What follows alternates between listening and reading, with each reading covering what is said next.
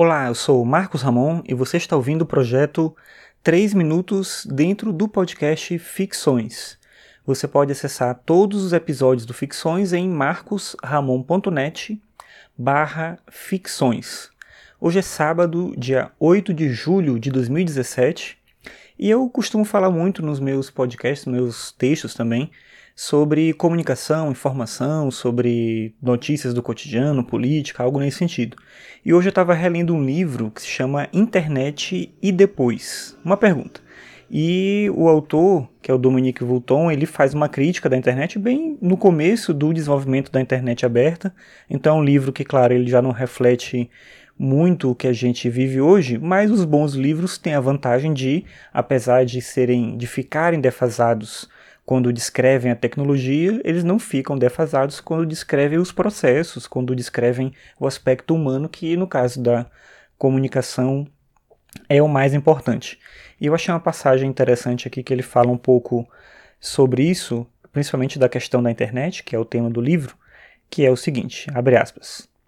O problema essencial não é, então, de forma alguma ser contra ou a favor das novas tecnologias de comunicação, mas em saber a partir de qual momento a problemática da comunicação será enfim reconhecida como mais importante do que a das técnicas.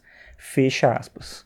Então ele vem discutindo aqui no livro essa ideia de que muitas pessoas eram contra a internet, outras eram a favor da internet. Esse debate no meio acadêmico ele diminuiu, mas ele ainda existe de alguma forma.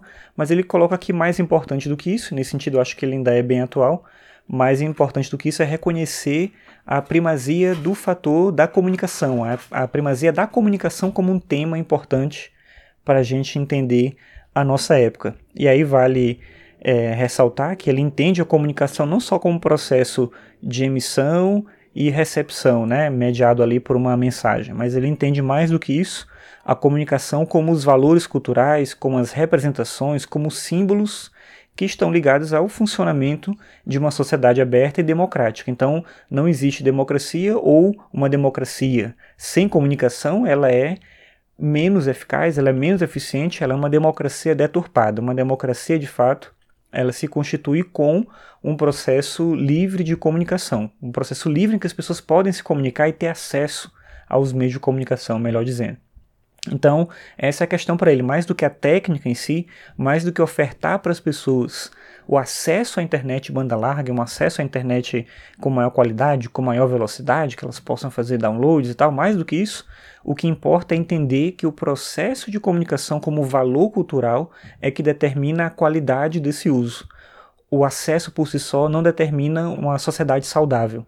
O acesso ele é um fator, mas a comunicação como elemento primordial da sociedade precisa ser incorporado.